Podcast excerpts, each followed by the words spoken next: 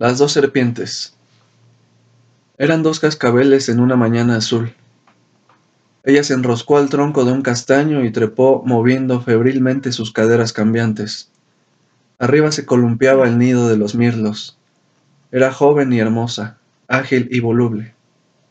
Él permaneció al pie del castaño mirando ávidamente la casa de su compañera. Era ya viejo y no podía trepar. Arriba se columpiaba el nido de los mirlos mas él era viejo y no podía trepar. Aquella mañana azul, las dos serpientes riñeron.